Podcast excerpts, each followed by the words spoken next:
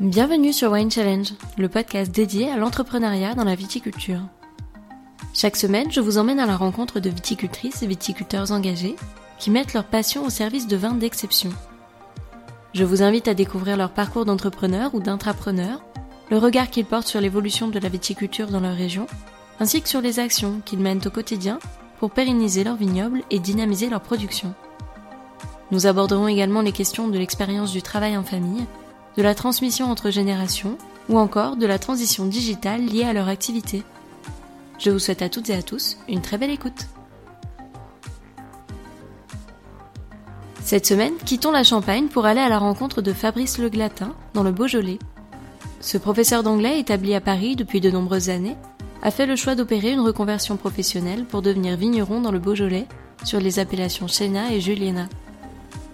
Passionné depuis toujours par le monde du vin, il nous en dit plus sur son projet, il nous raconte son parcours professionnel jusqu'à aujourd'hui, et nous confie son attachement au terroir. Il nous explique comment il travaille son vignoble, nous donne son avis sur le bio dans la viticulture, et sur les challenges qui attendent son aire d'appellation dans les prochaines années.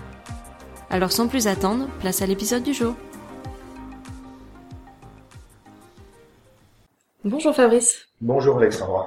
Je suis ravie de vous rencontrer pour que vous puissiez nous parler un petit peu plus du projet que vous menez, puisque vous opérez une reconversion professionnelle depuis quelques années. Et moi, ce qui m'intéresse, c'est de savoir comment vous travaillez euh, vos vins et quelle est la philosophie de la maison aujourd'hui. C'est vrai que j'étais déjà un passionné de vin depuis, euh, depuis bien longtemps. J'avais fait euh, une bonne dizaine d'années de blogging, d'organisation de salons à Paris, de dégustation pour les vignerons indépendants, pour le, le Goemio. Donc voilà, je débarque pas dans le on va dire. Et puis euh, au mois de juillet 2016, je viens de passer une semaine dans les vignes euh, ici en Beaujolais. Et voilà, la décision a été prise à ce moment-là quand je suis rentré à Paris. Voilà. il y avait en plus un poste de prof d'anglais qui se libérait dans un lycée d'enseignement viticole à Belleville, donc euh, tout près d'ici. Bon, il s'avère que ça n'a pas fonctionné, mais bon, ça aussi, ça a été un élément assez, assez important. À partir du moment où je pouvais venir enseigner, en plus dans le milieu viticole, ça devenait très intéressant. Le Beaujolais, c'était une évidence ou est-ce qu'il y a d'autres régions qui vous tentaient euh, Il y a plein d'autres régions qui me, qui me plaisent énormément. Mais euh, il s'avère qu'effectivement, avec ce poste de professeur d'anglais euh, qui se libérait, bah, ça ouvrait une porte euh, professionnelle aussi, parce que je n'envisageais pas de m'installer directement. Euh, c'est pas possible, surtout la première année où bah, il n'y a aucun revenu à rentrer, puisqu'il n'y a pas eu de fait l'année d'avant. Beaujolais, c'est aussi euh, une région euh, pour laquelle j'ai toujours eu une attirance particulière pour ses paysages d'abord, et puis pour le pour le Gamay, pour ses crues, les Juliennas, les, les moulins à vent, les Morgons, euh, tout ça sont des appellations pour lesquelles j'ai une, une affection particulière, et puis un, un très beau terroir aussi, quoi. Voilà, un terroir riche, bien varié, sur lesquels on peut faire des vins très intéressants. Et quelle est la répartition en termes de surface? Donc là, j'ai un hectare en fermage en appellation Chéna, et là, je suis en train de prendre un hectare 3 en métayage, donc qui est une autre euh, forme de location, mais voilà, pour l'instant, pas d'achat, parce qu'il faut, il faut le trouver, ça, ça prend du temps. Et quelle est la philosophie que vous voulez insuffler euh, sur euh, vos cuvées le respect du terroir sur lequel se trouvent mes vignes, voilà, le, respect du sol, le, respect des vignes, de l'outil qu'on m'a qu'on m'a confié, respect de l'environnement évidemment, avec un travail en bio et pour respecter aussi les gens qui qui vivent autour des vignes et qui étaient là bien avant moi. Donc il n'est pas question pour moi de venir polluer l'environnement. Donc voilà, c'est un, c'est un respect de, de l'environnement dans lequel je travaille. Pour quand est prévue euh, la première commercialisation? La mise en bouteille ne sera qu'au printemps prochain, parce que pour l'instant le vin il est, il est entonné pour l'hiver, il est en fût. Donc à partir du printemps prochain, il y aura donc euh, une première mise en bouteille avec des vins qui seront commercialisés euh, chez des calvistes indépendants, des restaurateurs, des baravins, dans un premier temps en France, et puis on verra après pour l'étranger. On va revenir aussi sur votre parcours hein, jusqu'à aujourd'hui. Donc, euh, vous avez repris un BTS Vitiveno. Vous avez eu l'occasion, je pense, de faire des stages euh, pendant cette formation-là. Est-ce que vous pouvez nous en dire un peu plus, savoir euh, dans quelle région vous êtes passé ou quel domaine? Donc bah, j'ai partagé mes stages, euh, une partie en Beaujolais évidemment, puisqu'il fallait que je, je, continue à explorer cette région et, et, la façon dont on travaille les vignes, les sols et puis les vins. Et puis une autre partie à Saint-Rémy-de-Provence, chez, chez Henri Milan. Voilà, dans un cadre totalement différent, avec des vignes aussi euh, différentes, évidemment, des cépages différents. Euh, c'est un endroit chez Henri Milan, chez qui j'ai également euh, beaucoup appris, évidemment. Et vous parliez du bio tout à l'heure. Est-ce que par exemple des labellisations ou des certifications, c'est quelque chose vers quoi vous tendez pour les prochaines complètement. Je suis en train de, je suis en train de faire les démarches pour les vignes de Chéna en écossaire. Voilà, dans un premier temps, pour moi c'est important d'avoir le d'avoir le label. Je sais qu'il y a beaucoup de gens qui travaillent euh, proprement, euh, qui travaillent en bio et qui ne veulent pas du, du label. Euh, voilà, c'est un choix que, que je respecte, mais je crois qu'aujourd'hui les consommateurs aussi ont besoin de cet éclairage, de cet élément qui ben, certifie, comme son nom l'indique, le fait que les, le vigneron respecte un, un cahier des charges bien précis. Et est-ce que le métier de vigneron, ça a été une évidence depuis toujours, ou est-ce que c'est venu euh, sur le tard avec euh, euh, occasions? Moi, non, j'ai toujours été attiré par le vin. Enfant, les, les, stops qu'on faisait dans les vignes en rentrant de vacances avec mes parents, voilà, pour amener du vin. À la maison, on avait des vins de, de, toute la France, ça, ça me fascinait aussi. voilà, et puis ensuite, le blog m'a vraiment rapproché de, des vignerons, du métier de vigneron. Donc euh, effectivement, depuis une bonne quinzaine d'années, euh, j'avais à l'esprit euh, l'envie d'acquérir quelques vignes pour peut-être faire du vin pour mon compte personnel. Mais aller aller aussi loin, peut-être pas. Mais il y a deux ans, j'ai vraiment pris la décision et j'avais pas envie de regretter en fait. J'avais pas envie de, de, me réveiller un beau matin et me dire ah, ça aurait dû, ça aurait été possible. Enfin, ça a été jouable. Bon, voilà, pour l'instant, ça se passe bien. J'espère que ça va continuer comme ça. Et donc là, c'est un vrai projet entrepreneurial pour le coup, un vrai challenge. Quelle est votre définition de l'entrepreneuriat bah Alors dans l'entrepreneuriat, il y a le mot entreprendre, qui a aussi prendre son destin en main, mener ses rêves, voilà, à bien. Et c'est aussi euh, de grandes responsabilités de gérer, gérer une entreprise. Euh, ça induit euh, de travailler avec de nombreux partenaires et ça induit de faire des, choix, de faire les bons choix, de voir aussi à, moyen terme, voire à long terme, pour pérenniser l'entreprise. Moi, j'ai mis quelques deniers personnels quand même aussi, donc c'est un risque que je prends, mais après un choix mûrement réfléchi, en, famille évidemment, hein, pas les choses seules. Voilà, prendre son destin en main et puis, euh, puis euh, essayer de, de, de, créer, de mettre à bien les idées qu'on peut avoir. Cette fibre entrepreneuriale, vous l'avez en vous depuis toujours ou est-ce qu'elle est venue euh, du fait de ce projet-là? Pas du tout entreprise, gestion, etc. C'est pas du tout mon domaine de prédilection. À la base, je suis euh, littéraire, je suis prof d'anglais, euh, donc euh, mon domaine c'est plus la, culture, euh, l'histoire, voilà, que, le monde de l'entreprise. Mais je me suis toujours intéressé, toujours eu un intérêt pour ces gens qui créent des entreprises, beaucoup de respect aussi pour eux, les artisans, hein, chez nos entreprises, les artisans, beaucoup de respect pour ces gens-là. J'ai jamais dit bon je vais créer une entreprise et Hein, on verra ce que c'est. Ou alors je vais créer une entreprise et je ferai vigneron. Non, je fais d'abord vigneron et puis euh, ensuite euh, il a bien fallu s'adapter. Et il, il, faut encore aujourd'hui euh, se renseigner et trouver les bons les bons acteurs, les bons partenaires autour de soi pour mener ce projet. Ce que j'ai fait, c'est que j'ai été accompagné par la chambre d'agriculture du Rhône. Voilà, pendant plusieurs mois et ils ont étudié la viabilité de mon projet. D'ailleurs, à la fin, on fait ce qu'on appelle un plan de professionnalisation personnelle, je crois que ça s'appelle comme ça, un PPP, jusqu'à ce qu'un jour on fasse vraiment le, point sur une feuille. Bon, voilà ce que je sais faire, voilà où je suis bon, voilà où ça, ça devrait fonctionner, mais ah voilà où euh, je suis moins performant. Euh, bah, en l'occurrence, c'était euh, l'entrepreneuriat, la gestion, etc. Donc j'ai pu m'entourer et puis faire quelques stages pour essayer de, de me mettre un petit peu, mettre un petit peu à flot. Et quel conseil vous a le plus servi jusqu'à aujourd'hui, un conseil que vous avez reçu au tout début de ce projet et qui vous sert tous les jours? Euh, le conseil, c'est surtout dans le milieu du vin, c'est croire en soi, quoi. croire en son travail, euh, avoir confiance dans son travail, euh, mais rester ouvert aussi euh, aux autres. Il faut savoir écouter ses, ses pairs. Et est-ce qu'il y a une personne qui est un peu mentor pour vous dans ce projet-là? Il y a essentiellement les, les, deux vignerons qui m'ont accueilli chez eux en stage, Bruno Perrault et Henri Milan.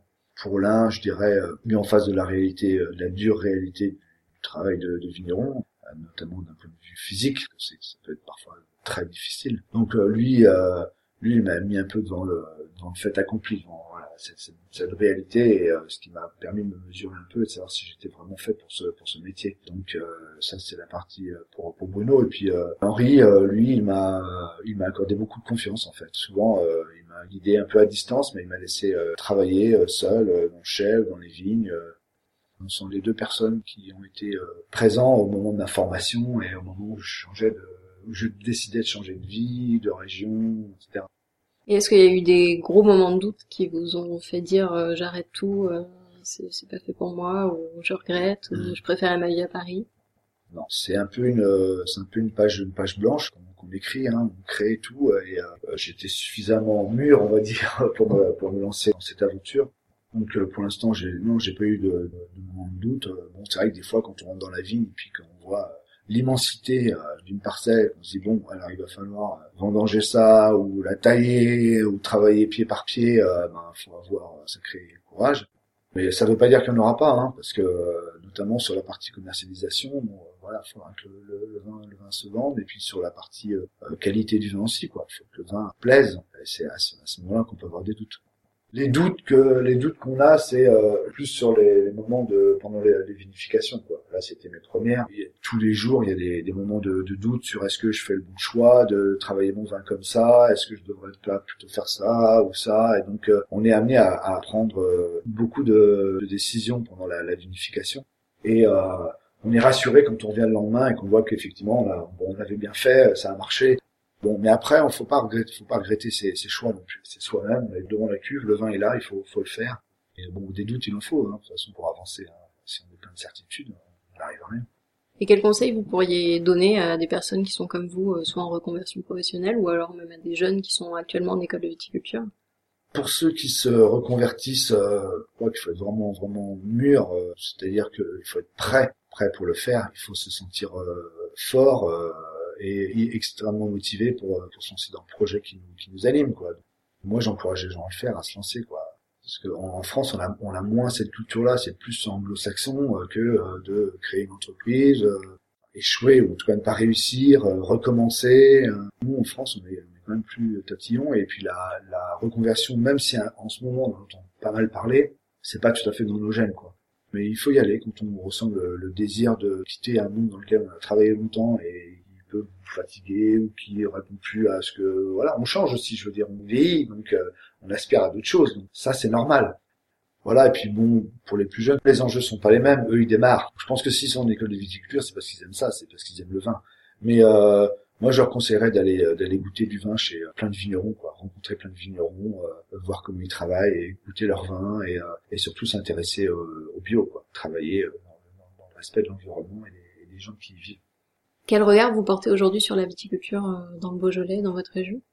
Euh, un regard extrêmement bienveillant. Euh, le Beaujolais, c'est une région qui a souffert de certaines crises, la crise du négoce au début des années 2000, où donc il y a eu énormément de vignes d'arrachés. On voit quand on se balade dans le dans le paysage, voilà, il y a des coins où il y a, plus que des champs et il reste une parcelle de vignes. Là, voilà, c'est une région qui, souffre aussi parfois d'une image un peu un peu ternie par le par le Beaujolais nouveau notamment et qu'on trouve dans supermarchés, alors qu'il y a des gens euh, dans la région qui font des, ce qu'on appelle des primeurs aussi, hein, les Beaujolais nouveaux qui sont absolument excellents, quoi, et qui ont même euh, finalement euh, initié d'autres vignerons ailleurs en France à faire des vins primeurs à, cette époque-là, quoi. Donc c'est une région avec un grand terroir, avec un beau cépage, Aujourd'hui d'ailleurs, il y a des pays comme l'Amérique qui à une époque a bu des vins un peu bodybuildés, boisés, vanillés, surfaits. Aujourd'hui, les Américains se tournent vers des vins plus légers, plus fruités, ils représentent plus leur, terroir, leur, région, et donc euh, le, Beaujolais a, de nouveau la cote dans ces pays-là, ainsi qu'en Asie aussi, notamment les vins, les vins naturels. Les Japonais sont des fans de vins naturels, et puis euh,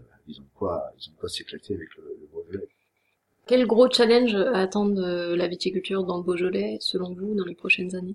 Ça va être de garder ces plus beaux terroirs et de, pouvoir les, exploiter parce qu'ils sont souvent euh, sur les coteaux, donc c'est difficile à travailler de façon mécanisée. Et donc, euh, il s'avère que euh, si on tend vers une vraie transformation du vignoble du Beaujolais, mais en France, vers le bio, il y a un moment, il va falloir trouver des, solutions pour travailler dans les vignes de façon non mécanisée. Parfois même, même les chevaux n'y vont pas parce que c'est trop pentu, quoi.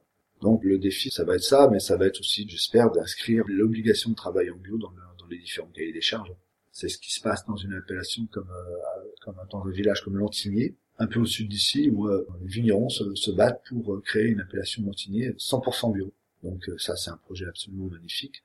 Et concernant l'activité touristique, est-ce que le Beaujolais est plutôt en avance selon vous, ou est-ce qu'il y a encore des progrès à faire? Il y a vraiment de gros progrès à faire de ce côté-là. Déjà, on a peu d'infrastructures, euh, camping, euh, voilà, euh, choses comme ça. Au sein du vignoble, il n'y en, a pas beaucoup. On n'a pas non plus euh, le grand site au cœur du Beaujolais qui pourrait attirer les touristes. Prenez un site naturel comme à Mâcon, la roche de Solutré, bon voilà, elle attire du monde. ou alors vous prenez un peu plus au nord, Cluny, qui aussi a son abbaye et donc qui attire des visiteurs. Nous, on n'a pas franchement ça, quoi. Une des seules choses que on c'est, c'est, le vin, mais on voit pas encore énormément de, de, de touristes. Quoi. Donc il faut effectivement euh, développer cette partie. Est-ce que vous pensez que la transformation digitale de, des activités dans le Beaujolais euh, pourrait changer la donne? J'en suis convaincu puisque bon, j'ai créé un blog euh, il y a plus de dix ans. Euh, à l'époque d'ailleurs, Facebook et Twitter n'existaient pas, Instagram encore moins. On communiquait via via commentaires directement sur les sites. Le digital, ça permet de, de sortir des frontières de notre propre région, même de notre propre pays mettre en avant notre travail sur Instagram. C'est ce que j'essaye de faire au quotidien, montrer euh, voilà ce que je fais aujourd'hui dans la vigne, euh, comment elle pousse, comment elle réagit, euh, qu'est-ce que je vais faire dans quelques temps, voilà. Et ça, ça intéresse les gens. Il y a ben, les amateurs de vin lambda, hein, mais il y a également il y a des professionnels aussi. Donc pour nous c'est important que les, les cavistes, les restaurateurs, les journalistes puissent voir notre travail au quotidien. Et pour finir cet entretien, j'aimerais bien vous poser quelques questions un peu plus décorrélées euh, du domaine en, lui-même. Quelle est votre plus belle expérience de dégustation, que ce soit sur un vin français ou étranger? Il y a des vins qui m'ont vraiment, vraiment surpris, qui m'ont vraiment remué, euh, comme les Sancerres euh, blancs, donc c'est du Sauvignon de Sébastien Riffaut. Voilà, en mode naturel, une couleur exceptionnelle, et puis avec une, aromatique et une complexité en bouche absolument dingue. Pour moi, c'est des vins qui se rapprochent un peu de, certaines œuvres d'art en fait. Quoi. Donc euh, voilà, il y a les vins d'Henri Milan également, comme la Carré par exemple, euh, le Grand Blanc. Euh, bon voilà, ça c'est des vins avec l'âge qui révèlent des univers absolument inconnus quoi. Donc là on se prend voilà, on se prend des on se prend des claques aussi. Et quelles pourraient être les adresses que vous souhaiteriez recommander dans votre région? Pour le vin nature, le bar à vin, c'est 18 sur 20 à Belleville, voilà, de, de Lourdes en restaurant, il y a la table de Chintré, sur le village de Chintré. Et puis euh, le midi, ça c'est un peu ma cantine, je conseillerais d'aller chez Joséphine à table, dans le village de Saint-Amour. Super produits euh, frais euh, de la région, avec super carte des vins, et, avec des serveurs et les patrons qui sont super sympas. Et quelle est la visite incontournable près de chez vous si on veut sortir un petit peu des sentiers touristiques? Il y a, pas mal de points de vue en fait ici. Par exemple, il y a aussi la terrasse de Chiroup, c'est un bar, euh, bar, euh, restaurant, je crois aussi. Mais en terrasse, on a une vue absolument magnifique sur Beaujolais. Voir les Alpes aussi parfois. Donc euh, là, c'est vraiment un point à faire. sur le village de Fleury, la chapelle de la Madone. J'adore aller là-haut parce que la vue est magnifique aussi. Puis sinon, l'été, on peut aller se baigner au lac de Saint-Point. Voilà. Et pour finir, je vais vous laisser le mot de la fin. S'il y avait un mot qui pouvait euh, résumer soit votre parcours, ou euh, ce projet, ou votre domaine, les cuvées, quel pourrait être ce mot? La confiance, croire en soi, quoi. Voilà. Merci beaucoup, Fabrice, pour cet entretien, et bonne continuation, euh, bonne réussite dans ce projet, et à très bientôt. Merci à toutes et à tous d'avoir écouté cet épisode. J'espère vraiment qu'il vous a plu et qu'il vous a donné envie d'en savoir plus sur l'invité du jour.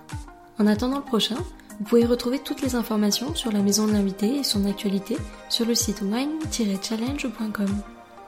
Je vous invite également à me rejoindre sur les réseaux, sur les pages Instagram et Facebook at Wine Challenge Podcast et à partager cet épisode avec tous les amoureux du vin en utilisant le hashtag du même nom. Enfin, si vous avez aimé cet épisode, je vous invite à soutenir le podcast en vous abonnant à celui-ci et en laissant votre avis sur votre plateforme d'écoute préférée. N'hésitez pas à y liker les épisodes et si vous écoutez le podcast sur iTunes, à lui donner la note de 5 étoiles. Cela m'aidera beaucoup à donner une chance à d'autres épicuriens de le découvrir. Alors merci à tous et à très vite pour le prochain épisode.